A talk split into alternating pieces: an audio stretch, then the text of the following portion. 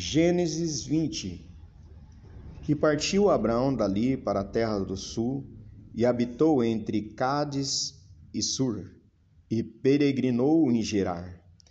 E havendo Abraão dito de Sara, sua mulher, é minha irmã, enviou Abimeleque, rei de Gerar, e tomou a Sara.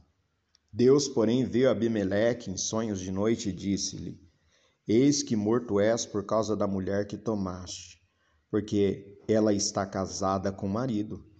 Mas Abimeleque ainda não se tinha chegado a ela, por isso disse: Senhor, matarás também uma nação justa? Não me disse ele mesmo: É minha irmã? E ela também disse: É meu irmão. Em sinceridade do coração e em pureza das minhas mãos tenho feito isto.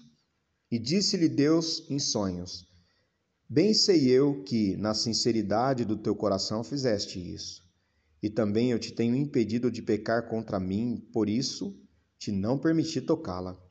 Agora, pois, restitui a mulher ao seu marido, porque profeta é e rogará por ti, para que vivas. Porém, se não lhe a restituíres, sabe que certamente morrerás, tu e tudo que é teu. E levantou-se Abimeleque pela manhã de madrugada, chamou todos os seus servos e falou todas estas palavras aos seus ouvidos, e temeram muito aqueles varões. Então chamou Abimeleque a Abraão e disse-lhe: Que nos fizeste? E em que pequei contra ti para trazeres sobre mim e meu reino tamanho pecado? Tu me fizeste aquilo que não deverias ter feito. Disse mais Abimeleque a Abraão: que tens visto para fazeres tal coisa? E disse a Abraão: Porventura eu dizia comigo: Certamente não há temor de Deus nesse lugar, e eles me matarão por amor da minha mulher. E na verdade ela também minha irmã, filha de meu pai, mas não filha de minha mãe, e veio a ser minha mulher.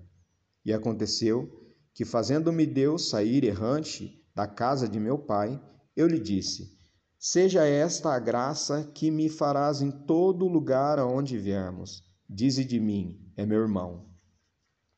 Então tomou Abimeleque ovelhas e vacas, e servos e servas, e os deu a Abraão e restituiu-lhe Sara, sua mulher.